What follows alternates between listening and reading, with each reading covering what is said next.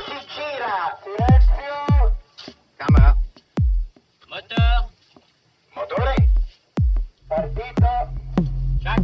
Odissea 14702 prima. Avanti. Azione! Les podcasts de la Cinémathèque.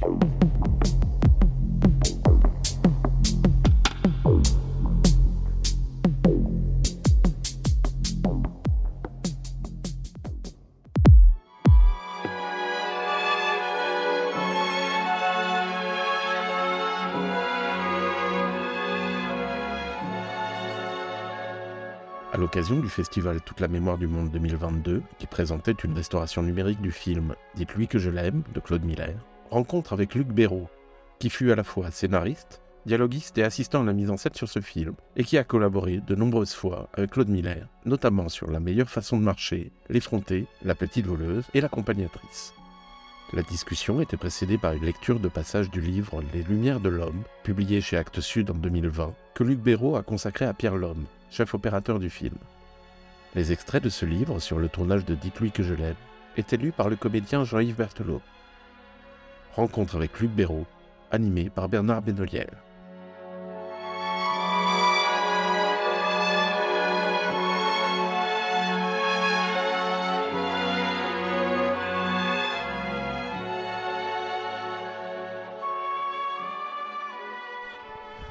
Bonsoir, bonsoir et bienvenue. Bienvenue à la Cinémathèque, bienvenue Luc Béraud, bienvenue euh, à cette projection de Dites-lui que je l'aime, de un tout petit mot d'introduction. D'abord pour vous dire que, évidemment, euh, dans le cadre du Festival international du film restauré, vous allez voir une copie du film restauré. Et puis vous dire que, à la toute fin de la projection, à la fin du film, euh, il y aura deux moments. Le premier, ce sera une petite lecture euh, par Jean-Yves Berthelot qui est là, l'acteur, et qui nous fait le plaisir et l'amitié de cette lecture. Et qu'est-ce que, pourquoi cette lecture? Cette lecture parce que euh, c'est Pierre Lhomme qui a fait la photographie du film que vous allez voir, Dites-lui que je l'aime.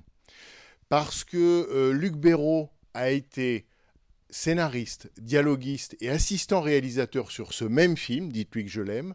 Et enfin, troisièmement, parce que le même Luc Béraud vient de consacrer un livre entier à Pierre Lhomme, euh, le chef opérateur, un formidable livre qui est paru chez euh, Actes Sud, qui s'appelle Les Lumières de l'homme, et qui est une, euh, une biographie professionnelle comme Luc sait les écrire, c'est-à-dire que, euh, comme il avait fait pour Eustache, c'est une biographie qui raconte de l'intérieur, concrètement, pratiquement, ce que c'est qu'un tournage. Ce, que, ce avec quoi il faut se coltiner pour faire un film. On y apprend mille choses, euh, parce que c'est toujours très concret, très, pas terre à terre, mais, mais informé, documenté. Et, moi, je trouve ça, enfin, c'est une approche absolument passionnante. Si bien que, comme il a connu Pierre Lhomme, comme il a connu euh, Claude Miller, comme il était, j'allais dire, engagé jusqu'au cou sur ce film, il a consacré un chapitre entier dans ce livre à Claude Miller et à Dites-lui que je l'aime. Et euh, avec la complicité de Jean-Yves Berthelot, quand le film sera terminé, il y aura donc la lecture de ce texte, extrait de ce livre, et qui vous donnera bah, des informations ultra concrètes et précises sur ce que vous venez de voir. Ça sera en quelque sorte le documentaire de la fiction. Et puis euh, ensuite, avec euh, Luc, j'aurai le plaisir d'avoir un petit échange pour continuer à raconter ce film, surtout lui. Euh, et puis, bien sûr, vos questions, vos réactions, vos interprétations. Voilà, on, on parlera de ce film assez étonnant avec un casting prestigieux, puisque c'est euh, Miu Miu, Depardieu, euh, Dominique Laffin, et Christian puis Clavier. Christian c'était un Clavier. des premiers films. Christian Clavier, insupportable. Enfin, le personnage. hein. Euh, voilà. Et euh, Luc, tu nous dis un tout petit mot. Peut-être c'était le deuxième long métrage de, de Claude Miller en 76. Le film sort en 77. Euh, ne, peu- ne- non, non, on en parlera tout à l'heure parce que j'ai effectivement pas mal, de- pas mal de choses à dire sur le film. Donc, mais euh, laissons-les voir le, le film. Allez, on fait comme puis- ça. Et il t'a fait une présentation parfaite. euh. Parfait. Le parfait. Allez, bonne projection et à tout à l'heure.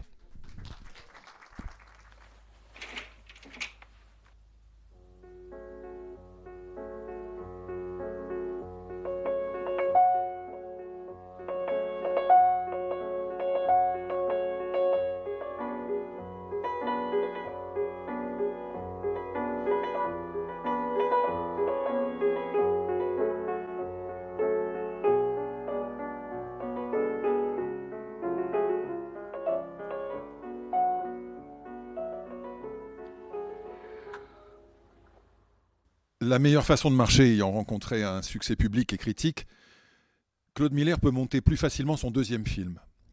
Dites-lui que je l'aime est une adaptation que nous avons faite de Ce mal étrange, un livre de Patricia et Smith. Travail complexe parce que Claude, surtout intéressé à traiter la passion à sens unique du personnage principal, ne veut pas encombrer le récit du développement policier du roman. Le mal étrange du titre du livre décrit les dérangements considérables de la passion. Miller dit qu'il veut pousser les passions à leur extrémité pour en faire un spectacle. Tout en gommant le côté policier dans notre adaptation, nous avons gardé le suspense, un ton qui se voudrait entre le trouble obsessionnel du Hitchcock de Vertigo et les mélos lyriques et tranchants de Douglas Sirk. Comme référence pour le chalet, Claude montre des photos de tout ce que le ciel permet, et dans le film, comme une métaphore, David va au cinéma voir Rebecca où Laurence Olivier a organisé le domaine de Manderley pour accueillir la femme qu'il aime. Le budget de Dites-lui que je l'aime est moins modeste que celui de la meilleure façon de marcher, mais le projet demande plus de moyens. La préparation est un vrai casse-tête car à une époque où les effets spéciaux numériques n'existent pas encore, et tant mieux, il faut trouver un chalet dans la neige auquel on doit mettre le feu et une piscine dont on doit briser toutes les verrières. Pour compliquer le tout, notre metteur en scène est peu disponible, car mobilisé par l'audition de toutes les jeunes comédiennes de Paris, sans trouver celle qui pourra jouer le rôle de Lise. Claude tient à engager les mêmes techniciens qui l'ont soutenu pour la meilleure façon de marcher, en acceptant de mettre la moitié de leur salaire en participation.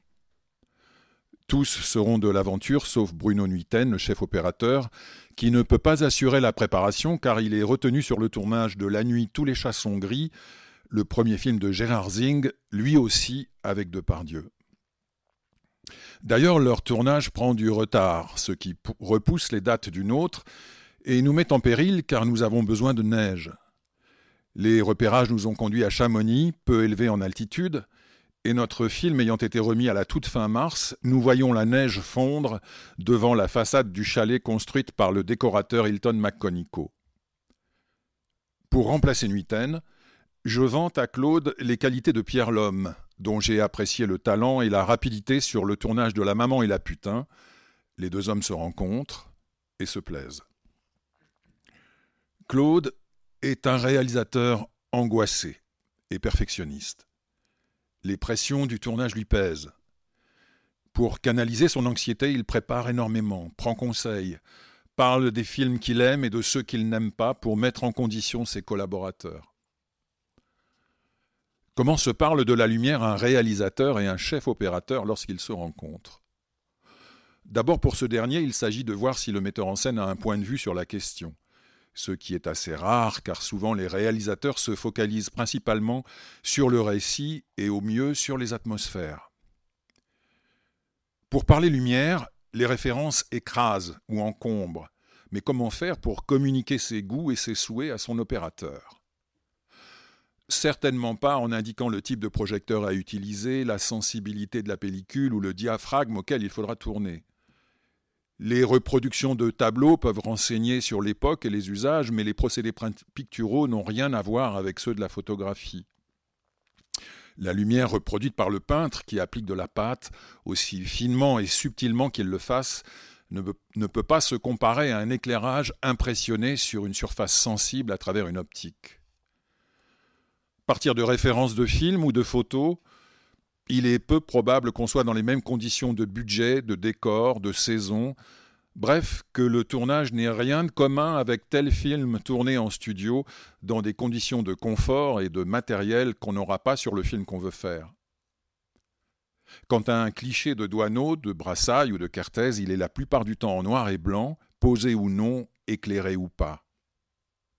Une évocation littéraire, Proust, Flaubert ou autres, est plus profitable, car elle suscite dans l'esprit une ambiance générale.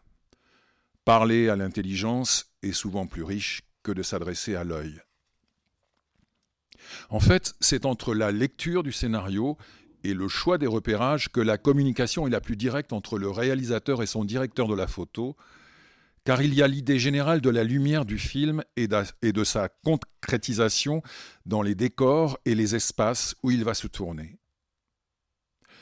Au fil de ses conversations avec Miller, Pierre Lhomme est heureux de comprendre que l'image est importante pour lui, qu'il cherche à donner du style et de la cohérence à son film. Il veut trouver une équivalence visuelle à la folie de son personnage en évitant le rouge, lieu commun de la représentation de la démence. Ensemble, ils s'orientent vers un film au ton froid, qui à l'époque n'est pas encore le passage obligé du cinéma policier français, ce qui devrait donner de l'étrangeté et du mystère à tout ce qui touche au chalet, le domaine secret de David. Pierre comprend que Claude lui confie une lourde responsabilité et qu'il va avoir beaucoup de travail. Il le convainc de prendre un cadreur. Nous avons 57 jours de tournage, mais le film est compliqué à faire, beaucoup de décors, une mise en, une mise en scène très découpée dans des intérieurs exigus et des actrices à soigner photographiquement. Notre metteur en scène est précis et affable, tout le monde l'aime sur le plateau, mais il est exigeant et angoissé à l'idée que ce film ne soit pas à la hauteur de la réussite du précédent. Il sait que pour toucher le public avec un personnage aussi imprévisible, il doit s'appuyer sur un principe formel affirmé. Pour ne pas susciter de rejet, la violence retenue et le lyrisme qu'il veut donner à son film reposent sur une facture sans faille. Pierre Lhomme l'a bien compris et fait une lumière magnifique, mais qui prend du temps. Merci beaucoup. Merci pour cette lecture. Et je ne peux. Voilà, vous avez eu un, aperçu très suggestif du livre Les Lumières de l'Homme, paru à l'Institut Lumière Actes Sud. Euh, je ne peux évidemment que recommencer à le vous conseiller parce que tout est de cette veine, tout est précis, tout est documenté et les interprétations sont étayées. Donc euh, vraiment, je trouve que tu as fait un travail semblable à celui que tu avais fait quand tu as écrit euh, au travail avec Eustache. C'est-à-dire, c'est des livres précieux parce que c'est des livres de l'intérieur des films. Alors dans celui-ci, encore plus, que là, on peut dire que tout converge. Ton désir d'écrire sur Pierre Lhomme, et puis, j'allais dire, as ton amitié au long cours avec Claude Miller, qui fait qu'au moment où tu consacre un chapitre euh, à ce film, évidemment, j'allais dire, tu es presque le mieux placé pour en parler, puisque tu es à l'origine du projet. Comme tu dis, je ne sais pas ce que j'ai fait sur ce tournage, mais nous, on sait. En te, sur le tournage, je sais très bien ce que j'ai fait sur le tournage. Mais même avant. À l'écriture. Mais à l'écriture, parce que dès l'écriture, tu es crédité comme co-scénariste, dialoguiste. Et effectivement, tu disais au départ que vous êtes le livre, enfin le film s'inspire d'un livre de Patricia Highsmith, euh, Ce mal étrange. Donc tu peux peut-être nous dire comment vous vous y êtes pris euh, pour adapter ce, roman. Euh, Patricia Highsmith est un peu une familière de, l'adaptation ou, ou, du genre du thriller au cinéma. Mais est-ce qu'il y avait des interdits pour ou est-ce que Miller, par exemple, voulait adapter exactement le livre tout en le transposant en France euh, Ou disons, est-ce qu'il y avait des choses qu'il voulait éviter?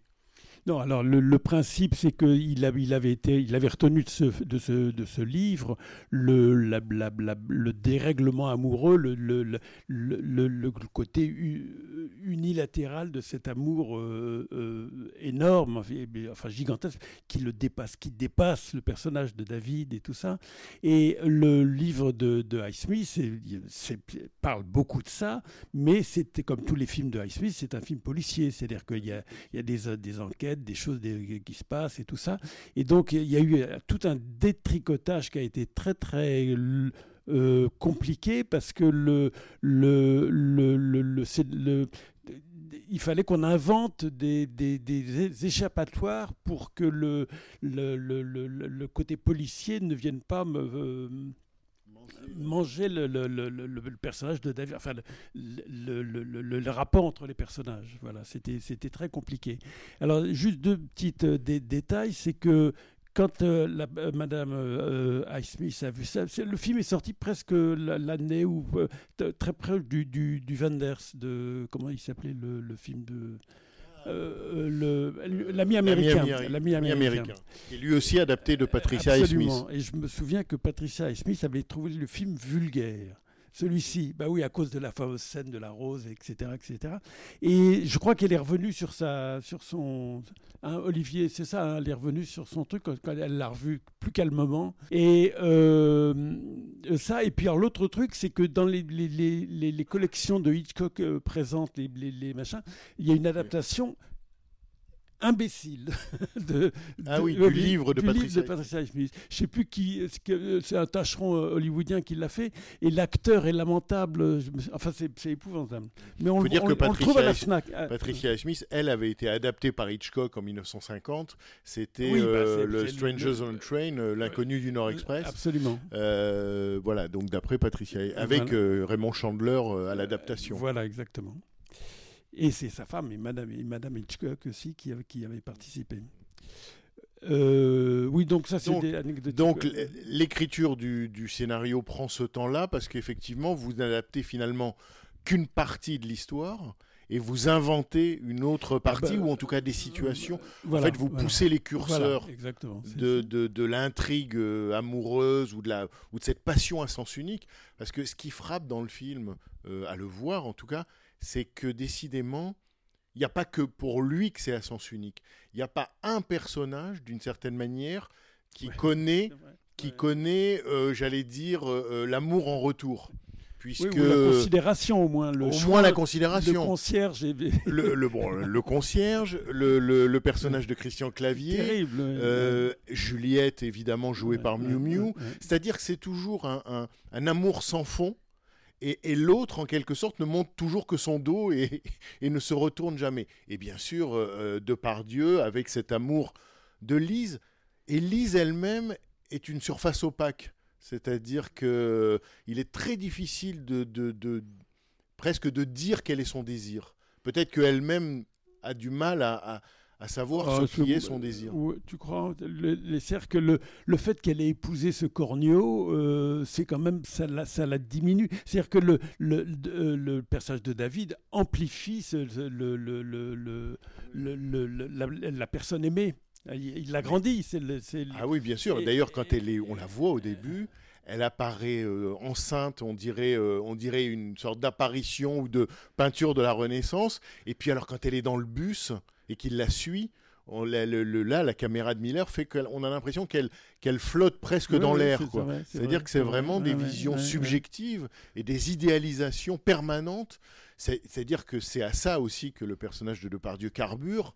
Il a en permanence le désir et le besoin de l'idéaliser, en quelque sorte, pour ne jamais pouvoir la rejoindre. Enfin, il- C'est ça. Et, le- et le- bizarrement, le désir est absolument pas sexuel, Mm. alors qu'autour, ça, ça, ça, il s'agit que de ça. Et- Et, et Oui, le, euh, Claude, là encore, c'est une anecdote, mais le, Claude avait signé avec le distributeur et le, et le producteur s'était engagé à faire un film de, de- de moins de deux heures. C'était, il y avait un terrorisme à l'époque qui, qui voulait que ça, ça faisait euh, sept- ça garantissait sept séances par jour et tout ça. Et le film, euh, et je pense qu'Annie, tu t'en souviens, a- il a- le, Claude avait terminé son film à 2h04 ou 2, 2h05. Et le distributeur, bêtement, lui a dit non, non, vous avez signé, vous avez signé. Et donc, il a été coupé 4-5 minutes qui, qui, qui, qui montraient qui développait plus les conneries de clavier, euh, la- la- l'apparition de, de Miu Miu et euh, Chouin, le, le- le truc. Voilà. Et on sentait Le que pied plus, le, de pied plus. Et on sentait que beaucoup plus que ce milieu était toxique. C'est-à-dire qu'il il fallait qu'- et, ces échappatoires euh, euh, dans, dans, dans son chalet étaient des moments de, de- de paisibilité et tout ça. Et donc ça, ça- les, ces, ces sacrés 4 ou 5 minutes qui ont disparu, je trouve, ont un petit peu affaibli le film euh, et, et, et- et- et- et on rentre trop vite dans la folie de Depardieu. Euh, euh, on- Ça s'expliquait un petit peu mieux dans la mesure où ce- cet environnement était absolument insupportable. Cela dit, euh, euh, tu le dis et tu as sans doute raison. Et en même temps, je me dis toujours dans ces moments-là, euh, nous, spectateurs, euh, on ne voit pas l'échafaudage. On ne Oui, voit sûr, jamais ce qui bien manque. sûr, bien sûr. On ne voit que ce qu'il y a. Et à partir de ce qu'il y a, on peut évidemment euh, recomposer euh, euh, tout notre propre imaginaire. Euh, sur le, puisque donc non seulement tu es au scénario et au dialogue, mais tu donc tu es premier assistant réalisateur. Et d'ailleurs, je pense que ce film pour toi est aussi une charnière parce que la même année où le film sort, tu réalises ton premier long métrage, euh, une tortue, la tortue sur le dos, Mm. et que euh, Claude Miller euh, t'aide à l'écriture du scénario et qui joue un rôle dans ton film. Donc là, vous êtes vraiment en miroir. Tu as vu que je fais un flic ici Mais dans je t'avais pas vu sur le DVD et je t'ai vu sur le grand écran. C'est ça qui est Ah génial. bah, le grand écran est toujours plus grand. Ah, mais là, tout d'un coup, euh, je t'ai- reconnu. Non, mais alors, le, le- le- en, en fait, la tortue sur le dos, on l'a écrit après la meilleure façon de marcher. Et euh, j'ai pas bon, ça a été plus long à monter que que que, euh, que, que prévu. Et donc, entre temps, on a écrit euh, euh, Dites-lui que je l'aime. Et j'ai- et- et j'ai appris que j'avais l'avance sur recette pendant le tournage. euh, Et l'idée de faire jouer Claude Miller dans ton film? Bah parce que c'était parce que dans, dans la vie, il était le personnage de, de, de- de- par rapport à Stévenin. Euh, c'était, Ouais. nos rapports en fait. sur le tournage de celui-ci, quand je te lis, je vois, et, et c'est ça qui est, que je trouve passionnant dans le livre, parce que euh, toujours quand on voit un film, on se demande, ou on ne sait pas si le film a été tourné dans l'ordre, dans le désordre, euh, et on sait que souvent les tournages se font dans le désordre. Et là, vous aviez une contrainte qui vous obligeait en quelque sorte à tourner dans le désordre, c'est la neige. Oui, non, mais il y avait la neige, il y avait le chalet, parce que bien entendu, chaque fois qu'on visitait un chalet et qu'on disait au, maître de maison, euh, alors il y a un petit truc, vous savez, au cinéma, c'est, faux, mais on, a, ça s'appelle de la confiture, c'est, de la résine qu'on fait brûler et tout, que, des effets spéciaux arrivent parfaitement à maîtriser, mais les gens nous disent, ben, euh, non, non, non, c'est pas la peine. et donc, et alors, finalement, euh, on a trouvé à Chamonix, il y avait dans une petite, il y avait, il, fait- il voulait cette petite forêt là qui lui faisait, qui lui faisait penser beaucoup à, à Douglas Sirk, là le, Tout ce que le ciel permet. euh, oui c'est ça, le, le- oui avec Hudson.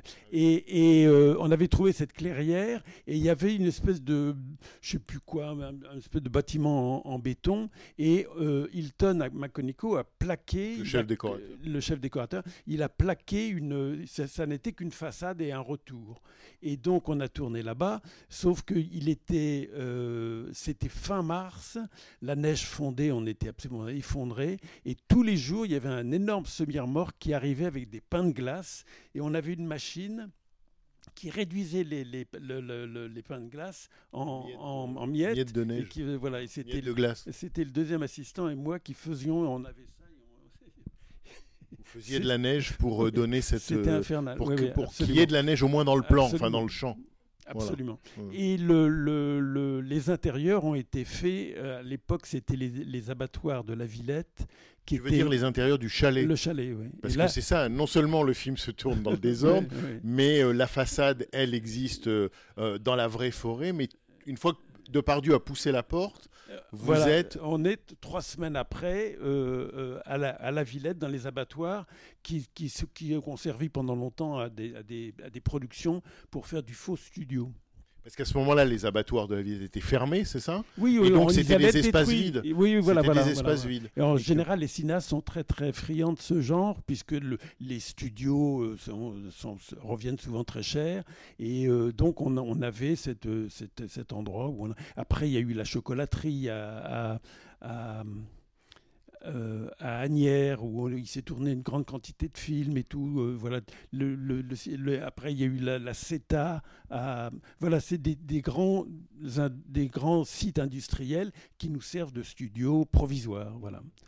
Et donc tous les intérieurs du chalet se tournent donc dans les anciens abattoirs de la Villette. voilà. Et là aussi, Hilton McConico fait l'intérieur en studio En studio. du, et, du et chalet même, dont on a et même la porte. quand il sort, là, quand il en peut plus de, de, de, de clavier Miu Miu, quand il sort dans la neige, ça, on s'est aussi fait à, à- à la Villette. On avait... Le plan où il tombe Oui, comme oui, ça oui, dans la neige. C'était un tout petit, un petit espace qu'on avait mis de la neige, toujours avec la machine, et etc. etc. Le tournage, lui, il a duré au total. Bah, 57 jours, hein, c'est ce que, ce j'ai marqué là, parce que j'ai dû retrouver le plan de travail quelque part.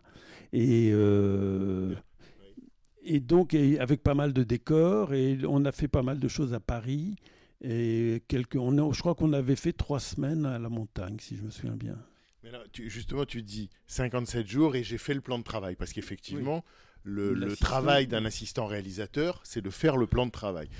Mais j'ai envie de te dire, c'est comme dans La Grande Illusion, tu sais, quand Gaston Modo parle à, à- à Gabin, Gabin lui dit euh, Mais qu'est-ce que tu fais dans la vie?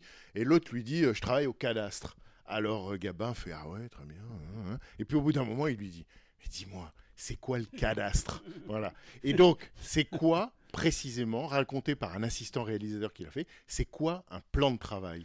À quoi ça sert? Alors, et pourquoi il faut que ce soit tel que c'est ou cette précision-là tout simplement, bon, j'imagine, Bah, pour c'est- le tournage. Dans, dans le cinéma, il y a toujours le, le- le- le nerf de la guerre, c'est le, c'est le coût. Donc on sait qu'il faut que ça coûte le moins cher possible euh, pour. euh, alors il faut dé- alors il faut regrouper les décors. Il faut regrouper, dire les- regrouper les défauts en, en temps de jour? Oui, alors donc on, on fait une estimation du temps de tournage euh, pour chacun de, chacune des scènes, et puis ensuite on, on- dépouille, et on, on regroupe les, les décors, et puis il faut aussi regrouper les comédiens. Parce que les, les, comédiens sont payés au cachet, mais le plus, plus, plus un, si un comédien joue le premier jour du tournage, euh, une journée euh, au milieu et une journée à la fin, ça va poser des problèmes par rapport à son planning personnel à lui, donc euh, ça va limiter le choix des, de- de- de- des comédiens, etc., etc. Et en groupant aussi les, les- les décors, on groupe, enfin, on groupe la machine. Enfin, on, on- c'est une, on, on- essaye de, de rendre les choses les plus efficaces possibles et les plus euh, parce que si il faut, il y a du matériel qu'on peut rendre parce qu'on n'en a plus l'usage, il y a des choses comme ça, de façon à, à réduire le, le- le- le coût. Mais de toute façon, euh, à part des gros films bien financés, je- moi je me souviens que sur Dites-lui que je l'aime, on avait donc 57 jours, ce qui doit représenter, ça fait combien divisé par... euh, euh, Combien? 12 Oui, on devait avoir 11 semaines parce qu'il y avait des semaines de 6 jours quand on était allé euh, à Chamonix. Et je sais que mon premier plan de travail avait une semaine de plus. Et que le producteur te dit écoute les, ou le directeur de production écoute il faut et ça arrive sur, sur presque tous les films. Et donc alors on on, on- on simplifie C'est-à-dire on- quoi On augmente la durée des journées de travail? Oui, c'est ça, où on se dit, ouais, alors moi je me souviens, alors parce que c'est comme ça que je termine le truc, quand j'étais assistant sur La Maman et la Putain, Pierre Lhomme était, on a, il y avait ni machiniste ni électricien, il y avait Pierre Lhomme qui, était opérateur cadreur, et il y avait Jacques Renard et Michel Sonnet comme, comme assistants. Et c'était ces trois-là qui faisaient la lumière, qui faisaient le, le- le- la, la ma- enfin, la machinerie, il n'y en avait pas et tout ça. Et donc, on avait, j'avais été stupéfait par ce grand opérateur qui arrivait à travailler avec rien. Parce que c'est ça aussi, le- le- la carrière de Pierre Lhomme, c'est qu'il a fait des énormes films, des films américains. Il a fait le, le Cyrano, Cyrano de de Bergerac, qui, qui était d'ailleurs un des chapitres que je préfère dans le film. Quand Rapneau l'a lu, il m'a dit, écoute, j'écris mes mémoires, est-ce que ça t'embête si je recopie le chapitre? Bon. Et euh, le... euh, donc Pierre Lhomme était capable de faire un, un- un film comme La Maman la putain où on était une équipe de 11 personnes et il était capable de faire de, donc ces énormes films et tout ça. Et là, dites-lui que je l'aime, c'était un film du milieu comme, dit, comme dirait Pascal Ferrand. Mais c'est toi qui, qui a indiqué Pierre Lhomme à, à oui, Claude alors Miller. donc euh, Nuitaine que, que j'avais présenté à Claude pour la meilleure façon de marcher, pour des raisons que, qui sont, que j'ai expliquées, ne pouvait pas faire les repérages. Donc un opérateur qui ne fait pas les repérages, bon, il ne peut pas faire le film. Et, euh, et donc je dis, Claude il dit, il faut qu'on trouve un opérateur, et je lui, je lui leur vante les mérites de, de, Pierre. Et, et donc euh, euh, il se- très bien, c'était un gentilhomme Pierre. C'était les, donc ils s'en- ils s'entendent très bien, ils sont ravis de faire le film ensemble et tout. Mais euh, Pierre, tout d'un coup, voit que c'est quand même un, un film. Il y a Depardieu, il y a, il y a Miu Miu, c'est un gros film. Les, les exigences de Claude sont très très précises, mais il, il les veut. hein, J'en en parle un petit peu. Et, euh, et donc Pierre prend le temps qu'il veut pour sa pour sa lumière. Alors moi, comme assistant, je me suis engueulé mais 50 fois avec lui euh, et tout ça parce que c'était, il était jamais prêt. Et, et Claude le soir me disait, et ah, c'est ton opérateur là, il me manque deux plans. Et euh, il, il fallait bien continuer, continuer, continuer. Voilà. Mais on avait ce rendu-là. Et je me souviens qu'un jour, dans, dans la fameuse scène là, de, avec la rose et tout ça, le- il il s'était déchaîné pour éclairer Miu Miu. Ça, ça durait deux heures et demie. On était tous à bout de nerfs et tout. Et le lendemain, on voit les rushs, qui étaient très beaux. Et euh, Pierre dit, bah voyez, ça quand même pas de, voyez, ça, ça, ça prend du temps de faire ça. On dit oui, mais, mais il manque de plans. Il manque de plans. Et donc, ça, donc, il y a eu un petit dépassement, il y a eu, ou non, vous avez fait des journées plus longues? Oui, on a, on- pour finir un décor et tout, on fait des, des heures supplémentaires. Hmm. C'est- courant, c'est surtout le même sur les téléfilms, c'est courant ça. Mais si tu veux, le, le fait que dans cette séquence-là, euh, Claude avait- aurait souhaité faire, j'ai oublié lesquels, mais il, parce qu'il travaillait qu'un découpage, il était très précis, Claude. Et euh, euh, il aurait bien aimé faire ces deux plans, et on a, bon, il fallait le, le lendemain, on était dans un autre décor, etc., etc. Donc le metteur en scène, il a renoncé à ça. C'est-à-dire que Claude Miller travaillait avec un, découpage, comme tu dis, très précis. C'est-à-dire qu'il avait ses, ses plans en tête. Oui. Il faisait les plans qu'il avait prévus. Est-ce qu'il en créait aussi sur le tournage? Oui, bah oui, parce que c'est pas un que- imbécile. Il, y a, il y a un moment donné où il faut, il faut.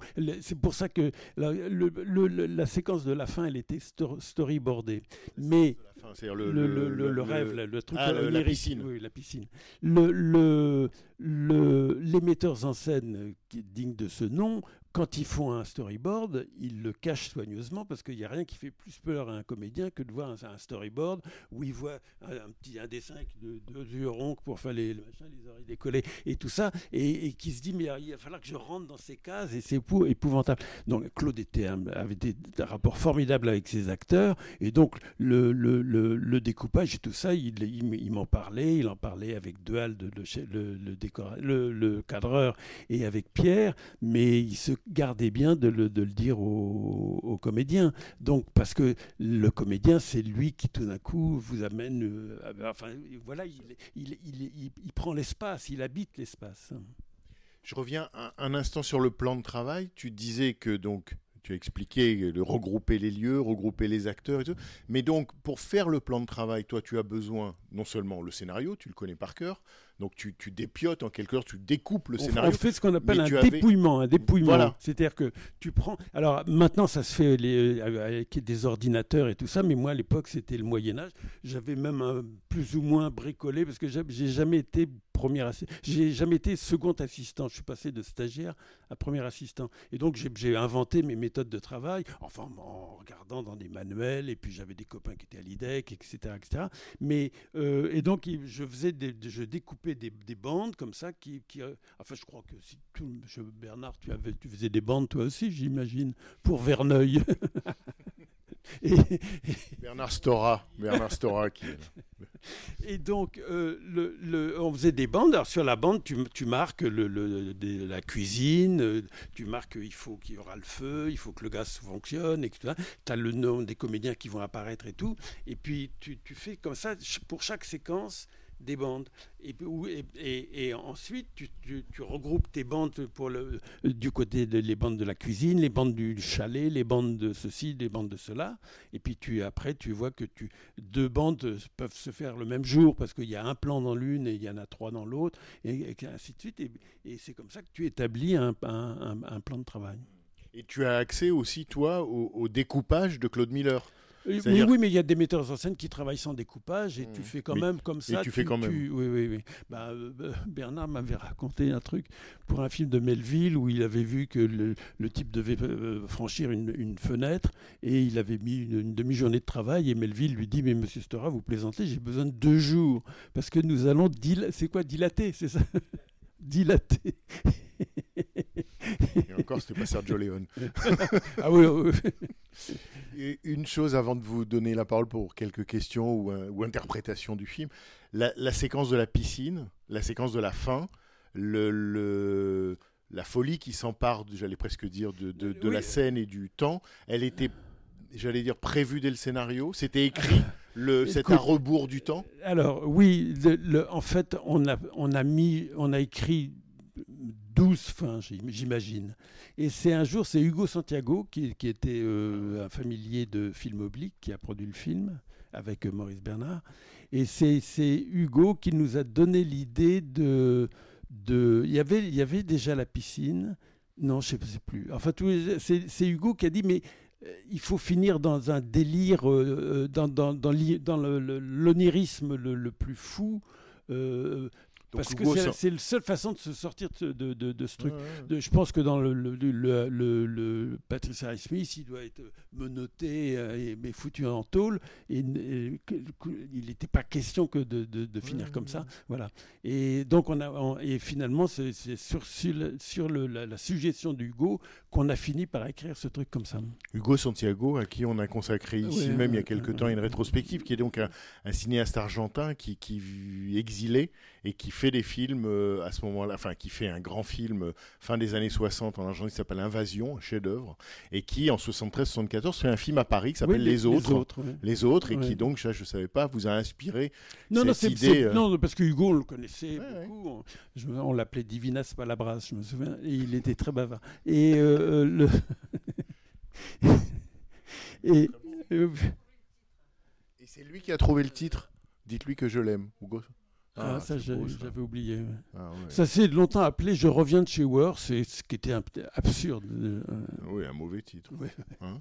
et, euh, et, et dernière chose sur la piscine, et peut-être d'une certaine manière ça dit ou ça peut nous aider à te, enfin ça peut t'aider à dire quelque chose aussi de la, comment je peux dire, de la cinéphilie de Claude Miller, parce que la fin entre Taris champion de natation et, et la Talente, moi je sens passer le, le- le fantôme de Jean Vigo, Euh, la mariée, elle, elle est en mariée, l'eau. Euh, Ouais, Dita oui, Parlo oui. sur la, bon, et, puis, et puis évidemment, alors là, frontalement, euh, Hitchcock, euh, Rebecca, tu disais Douglas Sirk, Beaucoup, on voit que sans encore une fois vouloir faire un cinéma référentiel, euh, on voit bien que le cinéma euh, informe et, et- inspire c'est- le- si euh, vous voulez, le- Miller. la, la cinéphilie, euh, qui est souvent moquée et tout, c'est une culture. Donc une culture, c'est un humanisme. Et donc euh, Claude, qui était très cinéphile, euh, le faisait les films en, en s'appuyant sur sa culture, sur ce qu'il avait formé. Il était, euh, il, est, il allait au cinéma de- quand il était enfant et tout ça. Et donc euh, le, c'était ça. Il y a un moment donné où la cinéphilie rentre dans, dans les chairs de, de, de- enfin tout au moins de, notre génération. Je pense que les C'est une euh, culture, mais c'est une culture organique presque. C'est-à-dire qu'à un moment, oui, à un oui. moment, ça fait partie du geste. quoi. Absolument, absolument, absolument. Et, les, et je, je me souviens, alors quand on écrivait avec Claude, et on a écrit quand même pas mal de scénarios ensemble, euh, euh, on parlait tout le temps de, de mise en scène. hein. Le, le- le principe du scénario qui est un truc abstrait et machin, non. Le, on savait déjà, en écrivant comment euh, allait, se tourner, euh, allait se tourner la scène. Et, Ça euh, vous dit, euh, vous, vous- au, au moins entre vous, ils s'indiquaient ou ils s'échangeaient des histoires de travelling, des histoires de oui, oui, panoramique, de gros plans, de, de- dès l'écriture. Oui, oui. Qui, qui n'était pas forcément à, à l'arrivée, mais, mais si vous voulez, en, euh, en- en- en écrivant, on pensait tournage. C'était une manière aussi de, de- Parce que, j'allais dire, c'était une manière de préparer là aussi le tournage pour Claude Miller, parce que comment il était, lui, sur... Tu l'as vu sur plusieurs tournages. Qu'est-ce que c'était pour lui le moment du tournage? Est-ce que c'était une joie et une souffrance, comme Oui, il disait C'était une joie, une souffrance. Et il, il disait que ce qui son plaisir, c'était d'écrire. Et ensuite, euh, euh, euh, mais, mais- mais cela dit, il, était, il avait été assistant, il avait été directeur de production. Il- le, tour- le tournage ne lui posait pas de problème. Simplement, non, si, ça lui faisait peur. ça l'angoissait, hein, Annie. Il est, un petit peu comme euh, le, truc le plus sublime au monde, c'est Mastroianni dans 8 et demi qui veut pas aller au tournage et c'est les mecs qui le portent pour l'amener au tournage. Bah, c'était presque ça. Oui, oui, oui. Ah, 8 et demi ah, bah, Ah ouais, oui, ouais. ça nous dit un peu son rapport au tournage. alors. Mais euh, Mais non, alors, quand euh, de- le- Vigo, et, mais, euh, bien sûr, il aimait beaucoup le, le- le- le- le- la, la Talente, euh, euh, Taris, oui, aussi. Mais j'y pense à Taris à cause du le, Ouais. le- le moment où ils, ils sont dans l'eau et hop, ils remontent Oui, à l'envers. Oui, oui, oui, Parce qu'on a exactement le même plan dans c'est- Taris. C'est vrai, c'est vrai, c'est vrai. Le, le, mais le, la piscine est une constante dans les films de Claude, de- de- dans, dans La meilleure façon de marcher, ça jouait beaucoup. Et puis, dans, plus, enfin, c'était Charlotte Gainsbourg souvent. aussi, ça- elle était dans, elle était au, Hein, dans l'effronté, oui, oui, oui, bien sûr. Non, parce que et dans ces piscines, il, il c'était ça a été un vrai merdier. On a repéré toutes les piscines de la région parisienne et tout, parce que la- C'est laquelle, celle-là? alors, elle était en face de le- là où il y a eu l'incendie. Le, le, le- Pailleron, voilà, c'est ça. Parce qu'elle est Euh, sublime, hein. elle est incroyable. Elle existe toujours? Non. Si euh, Oui. Je sais pas. Tu, ouais. Ouais. Non, mais alors, c'est parce qu'il fallait qu'il y ait de l'eau, mais il fallait aussi qu'il y ait, comme dans les, les prisons, les, les cellules. oui. Tu vois, ça, ça comptait beaucoup. C'était très Bien important d'avoir ça. sûr, bien sûr. Les- à la fois les box Oui. et puis les, le- le- tous les faits vitrés. Ça aussi, Non, euh, ça, c'est- non, comment alors, vous on- avez fait eh avec ben, les- C'est Hilton qui a, qui a vitré le truc, puisqu'on l'a, on l'a, on l'a pété. Et alors, moi, ça m'a foutu des, des cauchemars, parce que le, les verres, il- le verre, il est Tombé tombé dans dans le C'était du vrai verre? avoir Mais oui, bien sûr. Il y a dû avoir des gens qui se sont ouverts les pieds et tout. Je me, je me, je me souviens, il y avait, il y avait euh, euh, euh, Nougaro qui passait à l'Olympia, et comme j'adorais Nougaro, j'y suis allé, et je avec une amie, et j'ai- j'étais crispé comme ça, parce que je, quelques jours après, on allait tourner ce Ah, truc, et, je me suis dit, mais on va, il va y avoir des morts et tout ça. Donc il n'y avait pas que Claude Miller qui était angoissé oui, par mais moi, le tournage. pour Ouais, plus- pour des raisons. plus- Parce que qu'est-ce qui, qu'est-ce qui lui l'inquiétait le plus sur un tournage? Eh, Comment il était, par exemple, dans le rapport aux acteurs? Est-ce que Ouais, ça, est-ce que ça, c'était Non, mais les gens l'ai- l'aimaient, les techniciens l'aimaient et tout. D'ailleurs, je vais vous raconter un truc c'est que quand on a tourné La meilleure façon de marcher, euh, on a tourné assez rapidement le- le- la, la piscine. Et. euh, euh, Claude, je, dis- je disais à Claude, il était très très crispé, c'était son, son premier long métrage et tout ça. Je lui dis, écoute, sois gentil, sois euh, souris de temps en temps, euh, euh, euh, caresse une, tire une oreille de quelqu'un, et, et- etc., etc. Et puis on tourne le machin, puis on, on revient en voiture. Et je lui dis, bah alors, ça s'est bien passé, t'es content? Oui, oui.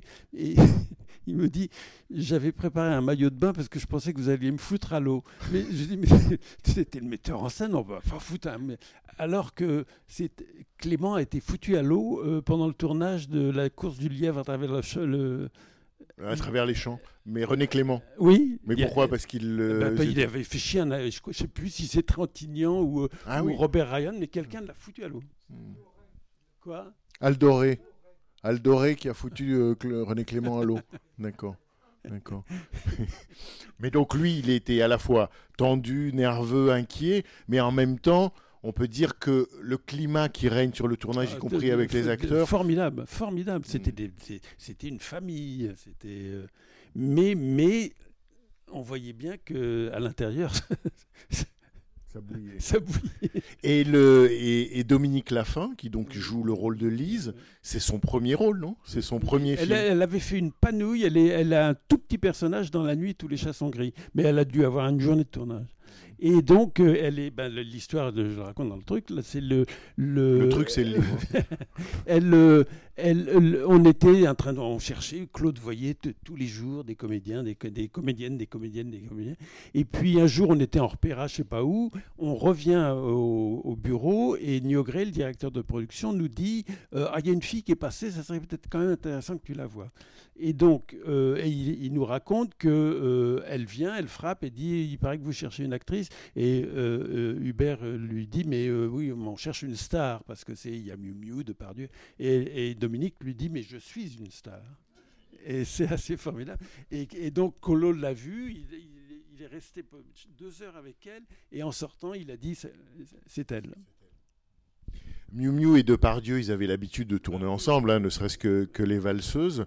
Et, et Depardieu sur le tournage, le, ton souvenir, ton souvenir bah, Il était charmant, il, était très... il m'appelait la bérosité. Il... la bérosité, oui, oui. Et là, il y a un autre truc qui était très marrant, c'est que quand j'étais assistant, j'étais plus euh, co-scénariste. Et à un moment donné, quand il s'engueule avec Véronique Silver, la, la- la scène, machin, à un moment donné, il dit, je sais plus quoi, à ce que je sache. Déjà, je n'arrive pas à le dire. Et, euh, et lui, il n'y arrivait pas. Alors il me dit, alors la vérosité, c'est toi qui l'as écrit ce truc-là. et, on a cherché. Et là, Et vous si- l'avez changé si- Oui, Ouais. oui si, si, je- si je me souviens bien, je crois, ou Ah, un truc oui. comme ça. Et, et voilà. dit Non, mais alors, non, comme ce un qui, âne. ce qui est- oui, oui, oui. Et puis ça hurle dessus. Ah sort dis donc. hein. Puis elle bouge pas, hein, Véronique Silver. Hein, dis donc, il est, il est sur elle. Hein. Mais euh, ce qui m'a euh, beaucoup frappé, surtout que j'ai vu le, euh, le, film de Lecomte là, il n'y a pas longtemps. Le, le, c'est l'enfance qu'il y a dans Depardieu, la, la, la, la, la, la, la juvénilité qui est extraordinaire, qu'il a, a euh, comme tout le monde, qu'il a perdu, mais c'est, il, a, il, a, il, y a, il y a de l'enfance dans, dans, son personnage qui est extraordinaire. Mais c'est vrai qu'il a ce, ce côté. D'ailleurs, il le dit comme un argument en sa faveur. Il dit J'ai 27 ans, hein, le, son Oui, personnage. Donc, euh, ça Oui, mais même, on, pense déjà au, au- au petit David euh, quand- qui fait la voix au début. euh, et, enfin, j'ai trouvé qu'il avait des moments d'enfance. Tout à fait. Et, et tout le film est, est en quelque sorte le, aussi le, le drame d'un homme qui n'a pas voulu, qui ne voudrait pas euh, sortir Bien de l'enfance et qui voudrait y retourner. Ouais. On comprend que ce chalet, euh, c'est une sorte de, à la fois de, de, de, de- de berceau et de tombeau, mais euh, que c'est le lieu. Enfin, il s'est pas remis de son enfance. Il a imaginé, il a rêvé une histoire à partir de son enfance, et on voit bien que, que, que le personnage de Lise est, est en quelque sorte prisonnier de, de- du, du rêve de l'autre. Oui, bah oui. Et d'ailleurs, le- le- elle est, elle est charmante, Dominique. Elle est, elle, est, elle est jolie, elle est fraîche et tout ça. Mais enfin, on n'imagine pas un immense amour. C'est pas euh, Lana Turner ou Ava Gardner. ou- C'est-à-dire qu'à ce degré de passion pour quelqu'un, on sent que ça pourrait être n'importe quoi ou n'importe qui. C'est-à-dire que là, on est du côté de la pulsion, même si lui est un roman- d'un romantisme échevelé, comme il dit, euh, moi j'offre des roses, Oui, oui. euh, ou j'offre des la, fleurs. la- scène, Mais- elle, c'est une scène clé. Elle hein. est clé, elle, elle vient un peu de bataille. hein. Mais euh, Explique en deux mots, bataille. Enfin, c'est-à-dire... bah, je- Georges Bataille. Georges Je- Bataille, c'est-à-dire... euh, oui, oui, non, mais j'ai compris que je ne l'avais pas connu. Non, Non, mais, mais ce que je veux c'est- dire, le bleu lui, du c'est ciel, dans un- Madame Edwarda, c'est-à-dire... Non, un- non, non, un- non, mais l'histoire de, de, de, de, de, de la rose et de machin, c'est dans un des textes. Bah, tu sais, au moment où il était paru les sept volumes de chez les sept volumes de chez Gallimard, et on a, on, on s'en nourrissait euh, largement et tout. Et un jour, je sais pas, Claude m'a, m'a- m'a- on a lu ce, ce truc-là et on s'en est, on a un peu pioché dedans. Quoi. Mais c'est vrai que c'est crucial parce que euh, ça, là, au moment où Miu Miu s'empare de la rose, arrache les pétales, c'est-à-dire littéralement le débarrasse la rose de tout son côté romantique et dit euh, c'est une touffe, c'est un trou et on a tout ouais, ça entre, ouais, ouais. tout ça entre les jambes. Elle lui envoie ça et, et c'est clé dans le film, comme est clé le moment où euh, Depardieu renverse quelqu'un qui est en train de lire une revue porno Oui, oui, euh, et elle tombe par terre et, et Depardieu lui rend en s'excusant. C'est comme s'il ne voyait pas littéralement ce qu'il a sous les Et yeux. là, a- C'est-à-dire qu'il y a, il y a chez Depardieu Oui, quand même un- non pas un déni, de, enfin un déni de réalité, mais un déni du sexe. C'est-à-dire qu'on voit bien que d'une certaine manière, il a idéalisé Lise parce que pour lui, le sexe est impensable. Oui, absolument, absolument. Et il y a, y a une scène là qui m'a frappé parce qu'elle est très très longue et la caméra est à un endroit qu'on on n'est pas une caméra normalement. C'est la scène quand Miu Miu le, le viole quasiment au début quand il, quand il vient et qu'il est allongé sur le lit. Mm. a- c'est marrant parce qu'il y a dans, dans un, un film de Fritz Lang, dans un, le, un Mabuse quelconque, il y, a, il y a un plan comme ça où on voit un Mm. commissaire de police, on est sur Ouais. ses couilles comme ça. Ouais. Et là, là, on sent, on se devait, mais on- Mais je on trouve voit que- qu'il se passe ouais. rien et on, on- on a la croix est sur le- le- le- l'objet du délit et Ouais. on voit que ça bouge pas. Ben, on voit presque que les rôles sont inversés et lui, il est quasi inerte. Ouais, ouais. C'est-à-dire, en fait, il panique et il essaye de donner le change, mais mais il y a un Et moment, on il... voit- Et, et littéralement, oui, oui. ouais. Ben, le lit est le lit est rikiki, c'est un lit d'enfant. Oui. C'est un lit d'enfant. Euh, Depardieu, il a le corps de Depardieu, donc euh, Pas ça dé- encore, pas encore. Ouais, quand même. Ça déborde, ça déborde. De toute façon, il est, il est, il est massif. Hein. Putain, quand il balance euh, le, le, le- Mieux quand il a foué à la fin Ouais, le truc et tout ça. quand et, il euh, balance les hommes ou les femmes, on- sent que, Ah oui, on sent qu'il dégage du plan, quoi. hein. D'ailleurs, tu racontes dans le livre à quel point euh, l'acteur Ah oui, euh, euh, Jacques Denis. Jacques Denis avait peur de la, de la séquence de la baffe quand il. Alors l'histoire est assez rigolote si ça vous amuse. C'est que Jacques Denis euh, avait peur de Depardieu. Et euh, il y a ce moment quand euh, il, le, pousse vers la bagnole, enfin avant, enfin il lui fout donc il lui fout des baffes, des baffes, et puis à un moment donné il lui file un coup de poing. Et il y avait un cascadeur sur le, sur le, sur le, sur le, avec nous, et il, euh, il, il explique comment ça va se passer avec Claude. Il- euh, souvent, pour faire une cascade, on- il y a un angle dans lequel le- on voit que ça- le, On voit pas justement qu'il y a pas de contact. voilà, voilà. Et donc, on- il, fait, il fait ça. Et euh, pour rassurer Denis, qui depuis la veille nous, nous emmerdait en disant c'est demain, alors c'est demain la scène et tout. Et euh, euh, euh, le deuxième assistant fait le truc, Depardieu lui f- le fait, toc, il tombe. Après moi, je le fais, toc, je tombe et tout ça, tout se passe bien. Et euh, on dit bon ben Jacques, on va. alors. euh, quand il y a une cascade, on tourne toujours la répétition, hein, on ne prend pas de risque. Et donc, de, euh, Depardieu, donc tout le monde était tranquille puisqu'on voyait bien qu'il maîtrisait parfaitement le, geste et tout. Et, et Jacques Denis se recule pas. Et tac, il prend le truc euh, là dans la- et il dit j'en étais sûr! Et, et il part en courant.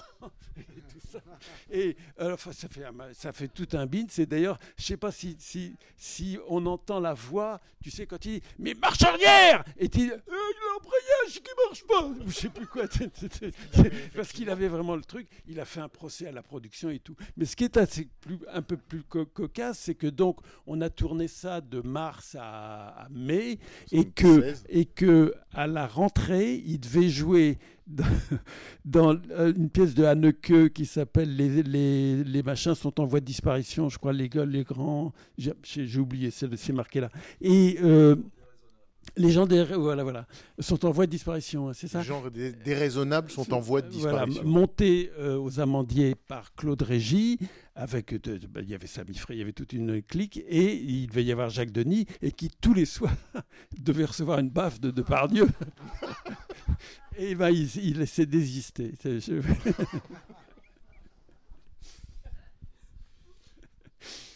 Si vous avez une question, une remarque, peut-être tu peux nous dire qui est dans la salle. Alors oui, euh, la, la- la dame en rouge, euh, c'est Annie Miller, qui est, le- le- le- qui est la femme de Claude et, euh, et, et probablement une de mes meilleures amies, non? Hein? Un petit peu comme une demi-sœur, une demi-sœur. Est-ce que vous voulez Et dire alors, il y a quelque Bernard chose? Stora à côté d'elle, qui est un, un metteur en scène célèbre. Est-ce que vous voulez euh, Euh, qui- tu veux- dire quelque chose Oui, oui. Non, mais votre souvenir, vous, peut-être, ou du, du film, ou le- votre impression en le revoyant? Vous voulez dire Ah non, Pierre, attendez, il il faut pas oublier, il y a Claude Curchot. Euh, euh, ah, merde, pas. Olivier Curchot. Olivier Curchot qui, qui, depuis 5 ans, mais ça y est, il l'a terminé, à 8 ans, euh, euh, qui, était un, qui a bien connu Claude et qui, qui vient de terminer euh, un livre sur Claude. Et que. Apparaître. apparaître, voilà, on va dire ça. Apparaître. Bah, Olivier ou Annie, si vous voulez dire un... Non Non, juste, je, je- je je- je n'avais pas revu le film Prenez le depuis micro, très prenez. très longtemps. Et, évidemment, c'est- Claude. C'est vrai que c'est très difficile à regarder. Et je, je- je sentais des réticences autour de moi sur la longueur et sur les. Mais en même temps, c'est vraiment lui. Dans la tendresse, dans la violence. Et, dans... et, et ça, c'est bouleversant. C'est bouleversant. Même si c'est vrai que ce film-là n'a pas été très bien reçu. À le revoir, euh, moi, je, vois Claude dans, tous les plans. Et je trouve qu'on ne met pas assez l'accent dans ce que vous avez dit sur le, cadre, du film. Les cadres du film sont extraordinaires. Et on, sent la promiscuité qu'il veut avoir avec, les, avec, tous les personnages, et notamment avec Depardieu, que je trouve magnifique. Magnifiquement filmé. Et vous parliez tout à l'heure du plan sur le lit. Euh, il a pris, Claude a pris une position de caméra où on est mal à l'aise, nous-mêmes. On Bien est sûr, mal à l'aise. ouais, il n'a pas bougé. C'est vraiment. Enfin, moi, je trouve que c'est un film évidemment très personnel comme tu dis, mais forcément, c'est un auteur. Mais je le, le trouve mieux que lorsque je l'ai vu la première fois. Voilà. Non, puis il y a quelque chose qui est aussi très très bien, euh, qui est euh, vraiment très bien géré, c'est le, le- le- la- la- les potacheries. Il était très fanatique, comme moi, de, de potacherie, et, et les- toutes les déconnades comme ça, on passe très facilement d'une déconnade de Tu penses à- dingue. Tu penses à laquelle à la- Tu Euh, penses à quel moment? Euh, bah, tout le, le, le- tout, euh, le personnage de, de Pied Plus, par Ah exemple, oui, qui est tout le bien temps en, en contre en Hmm. contretemps. En contrepoint et en contretemps. contrepoint, euh, clavier, euh, le, tous les trucs. euh, le... Et alors vous avez vu Balasco avec son grand nez à l'époque? Mmh. et, euh, et voilà, je trouve que. Mais que- je trouve, moi, alors du point de vue du. du- oui, ça- ça- ce contrepoint, je ne sais pas si vous l'avez vraiment pensé dès le départ comme ça, mais par exemple, le personnage de Pied Plus, avec son goût pour la bouffe, la nourriture, le, le tourner en huit dans la casserole et tout ça, c'est comme si tout autour de Depardieu, lui qui ne rêve que d'idéalisation, oui, oui, oui. de, de, de- Voilà, voilà. il est sans arrêt ramené. Voilà, voilà. On le met la tête dans la casserole, la tête dans la soupe, on le ramène tout le temps à une sorte de réalité presque sordide. Il est tout le temps ramené à, à quelque chose de terre à terre. Et si tu avais vu les 4 minutes qui ont disparu, c'était, il y avait que, que C'est ce ça. genre de trucs comme C'est ça. ça, Ouais. c'est ça. Lui, il n'arrive pas à Ouais, s'arracher à ça. Ouais. et il ne rêve que, Voilà. il ne rêve Voilà. que d'un monde euh, presque aussi blanc que la neige, quoi. Enfin, il rêve d'un monde vierge, littéralement. Olivier Curchot, tu veux dire quelque chose, toi, ou pas? T'es pas obligé, t'as même un masque, alors comme ça, tu ne diras rien. Ouais, non, c'est difficile. Si simplement, ce qu'on ce qu'on peut dire, c'est que euh, je- euh, tu viens de le dire pour la sortie du film. Alors effectivement, la meilleure façon de marcher, c'était très très très très très bien passé. Bien reçu, tu veux dire, très bien. Ouais, très bien reçu, très très très bien reçu. Il y a deux trois critiques qui ont qui ont écrit euh, contre la meilleure façon de marcher, mais vraiment c'était l'unanimité. Et euh, pour dites-lui que je l'aime, Claude a toujours cru que ça avait été descendu intégralement par la critique. Et en fait, c'est moitié-moitié. C'est-à-dire qu'il y a des, euh, des critiques très très sévères. Et en particulier, je me rappelle la première fois que j'en ai parlé avec Claude dix ans après, il me citait encore un papier de Pierre Billard qui euh, deux films étaient sortis au même moment, euh, Les Enfants du placard de Benoît Jacot et le film de Claude. Et Billard avait fait un papier dans le journal du dimanche en disant vos deux films se plantent, c'est parce que vous donnez à boire aux, spectateurs un bol de vinaigre. Euh, et de fait, les gens qui refusaient le film, Claude était convaincu que tout le monde allait s'identifier à Depardieu. Et en fait, le public refusait Depardieu et euh, s'identifiait beaucoup plus avec à, à Miu euh, et ça l'a beaucoup poursuivi, ça. Le fait que je pense que c'est un film, comme La façon de marcher, dans lequel, Annie vient de le dire, il s'était énormément investi personnellement. Pour la minuscule anecdote, il y a la petite photo de, de Depardieu et de Lise euh, qui gardent en métaillon, etc. etc. Et, le, et le petit garçon, c'est Claude Miller. Le Fergus euh, Le sur la Fergus, c'est photo, Claude Miller. c'est voilà. Claude Miller. Donc il y a, il y a comme ça cette espèce de, de fil caché dans la tapisserie. D'ailleurs, enfin là aussi, enfin juste une aparté euh, par rapport aux référenciers. On peut pas s'empêcher non plus de penser que Fergus c'est Rosebud, c'est-à-dire qu'il y a quelque oui, chose oui, qui oui, vient oui, de là, de, absolument, mais le- qui vient de, de c'était- l'idée, enfin de l'enfant, toujours pareil quoi, ce, ce paradis soi-disant perdu de l'enfance. C'est tout à fait conscient. hein. C'était tout, tout à fait délibéré de la part de Claude. Ouais, ouais. Parce que, enfin, on y pense euh, forcément. François Truffaut a dû voir le film et est-ce qu'il y avait eu, vous savez, le Le- en tout cas, le, le Claude et, et François Truffaut étaient très liés. Ils se voyaient les, les- les films les uns les autres et tout. Il- D'ailleurs, il avait même, dans La meilleure façon de marcher, il avait fait une suggestion d'inverser de deux séquences que, que Claude avait suivies et, et qui étaient très judicieux. Euh, je ne sais, je sais pas comment tu sais, toi, sais. Annie, Oui, je- je, ça je peux répondre. Il y a une très belle lettre de Truffaut à Miu Miu. Euh, Truffaut a vu deux fois le film avant la sortie. Euh, Truffaut passait tous les étés aux États-Unis à l'époque. Donc il a vu le film une première fois dans un montage très très très avancé fin août. Le film est sorti euh, fin septembre, je crois. Il y a une lettre à, Claude où il lui dit J'ai beaucoup aimé, j'espère le revoir très très bientôt. Et quand il revoit le film, il y a une très belle lettre qui, je crois, est dans la correspondance euh, que nous connaissons tous de Truffaut. Euh, une très très belle lettre de, de Truffaut à Miu Miu qui commence par Chère grande dame du cinéma français, quelque chose comme ça, euh, et qui promet au film un succès populaire considérable. Là, il s'était trompé. Non, parce qu'on on a l'impression que, enfin, comme ça, moi, c'est la femme d'à côté, euh, mais de façon plus, enfin, négative, je- entre guillemets, je euh, la alors que dans... plus de, de- de- du, du, du truc euh, avec Deneuve et, et Belmondo. Là, Ah oui, la euh, sirène du La Mississippi. sirène. Les- les- C'est ce que Ouais. Truffaut appelait les grands films malades. Ouais, ouais. C'est les, les, et les- moi, en fait, il n'est pas si malade que ça, ce film. Il est extrêmement cohérent. Simplement, il change de rythme sans arrêt, Il- enfin de ton, de ton, pas de rythme. Il change de ton sans arrêt. Et puis, fait- c'est vrai que ce personnage, il est, on a envie d'être avec lui, on a envie de l'aimer, on n'y arrive pas parce que le- Bah, il se refuse, il- en fait. Et oui, Il- puis alors, il nous repousse manque tout de le temps. maturité, il manque de, de- il est, il est quand même euh, euh, obsessionnel. Et alors là, c'est des obsessions à la Hitchcock là aussi. euh. Alors, juste avant de finir, je voudrais que, que Jean-Yves, tu lises le petit truc euh, sur les opérateurs. Là, viens voir. Les- les- le dialogue entre les opérateurs et les metteurs en scène n'est pas toujours au mieux. Donc c'est- c'est un exemple tiré du tournage de l'Armée des Ombres de Melville. Le premier jour de tournage en studio se passe dans la planque où s'est réfugié Ventura Gerbier, recherché par les Allemands. Au cours de la mise en place, Melville demande que le lit au fond de la pièce reste dans l'ombre, puis il se retire dans son bureau. Quand le plan est prêt, l'assistant va chercher le réalisateur qui, en entrant sur le plateau, regarde l'éclairage et dit Monsieur l'homme, ce projecteur là-haut, il faut le couper, il met trop de lumière sur le lit.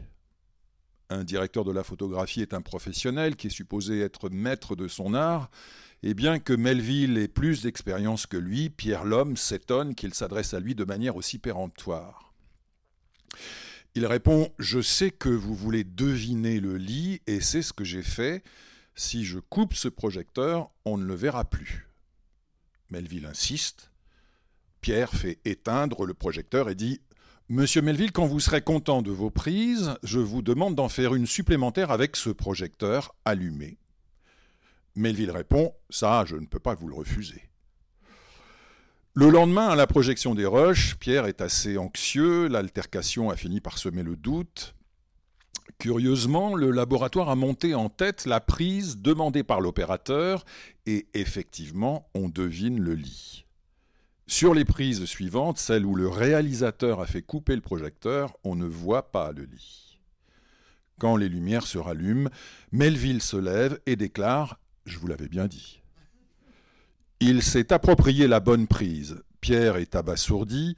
Lino Ventura, qui était présent la veille sur le plateau, dit à Melville Toi, tu es une belle ordure. Bon, mille merci Luc. C'était les podcasts de la Cinémathèque française.